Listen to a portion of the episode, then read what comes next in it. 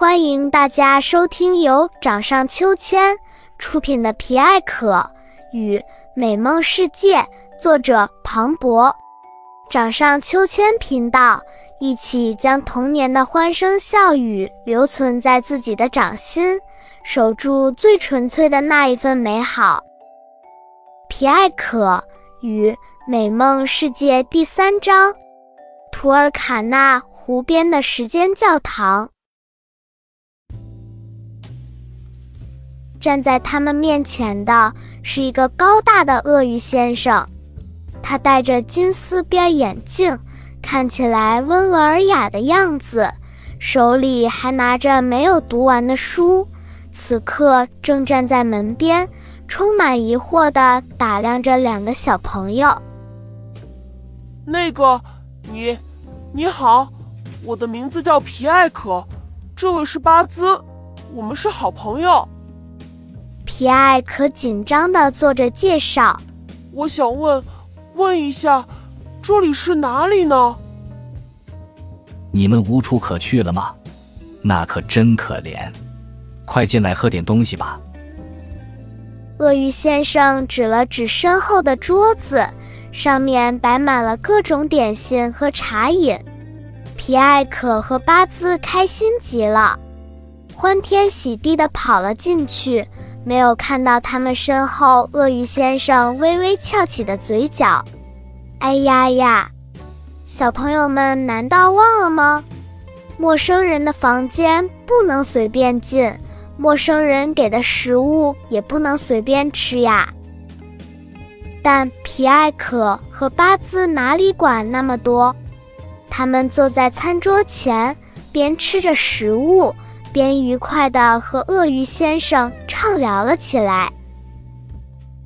真的太好吃了，谢谢你，鳄鱼先生。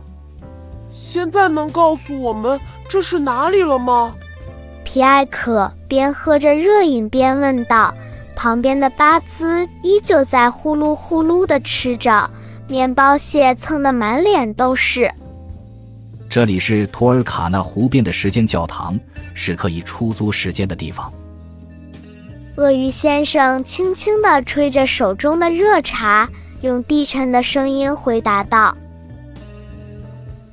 出租时间，那是什么意思？”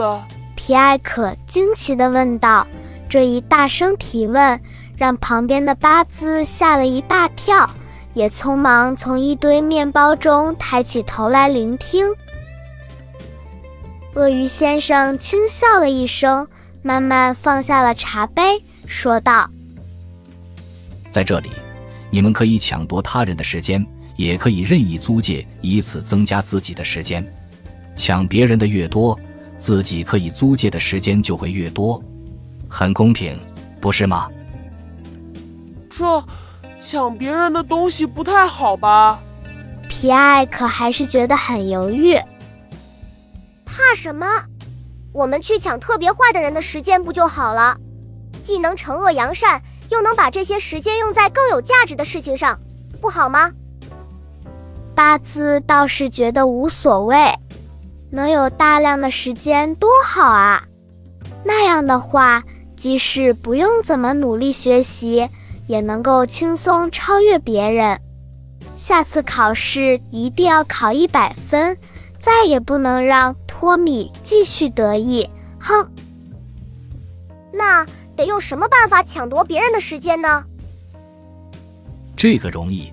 鳄鱼先生掏出一块手掌大的银色小钟表，把它放在了桌子上，慢慢的推到了皮埃可面前。这是磁铁时钟，跟你们平时知道的磁铁有一样的能力。磁铁可以把任何铁的东西吸过来。而这个磁铁时钟是可以把任何人的时间吸过来的。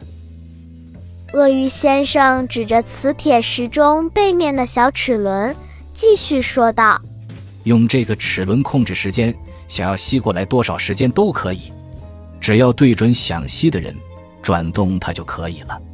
很简单，对不对？”皮埃可和巴兹如获至宝的捧着磁铁时钟，这可太神奇了！太棒了！我们快去试一试吧。巴兹摩拳擦掌，正好外面的天空已经慢慢亮了起来。可是，皮埃可还在犹豫，被巴兹一把拉住，迫不及待地往外跑去。谢谢你，鳄鱼先生。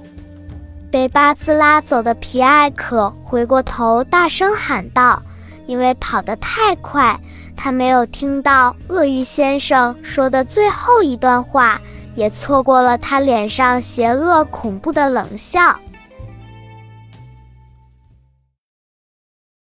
想要知道后面发生了什么神奇的事吗？欢迎关注“掌上秋千”频道。继续收听《皮埃克与美梦世界》。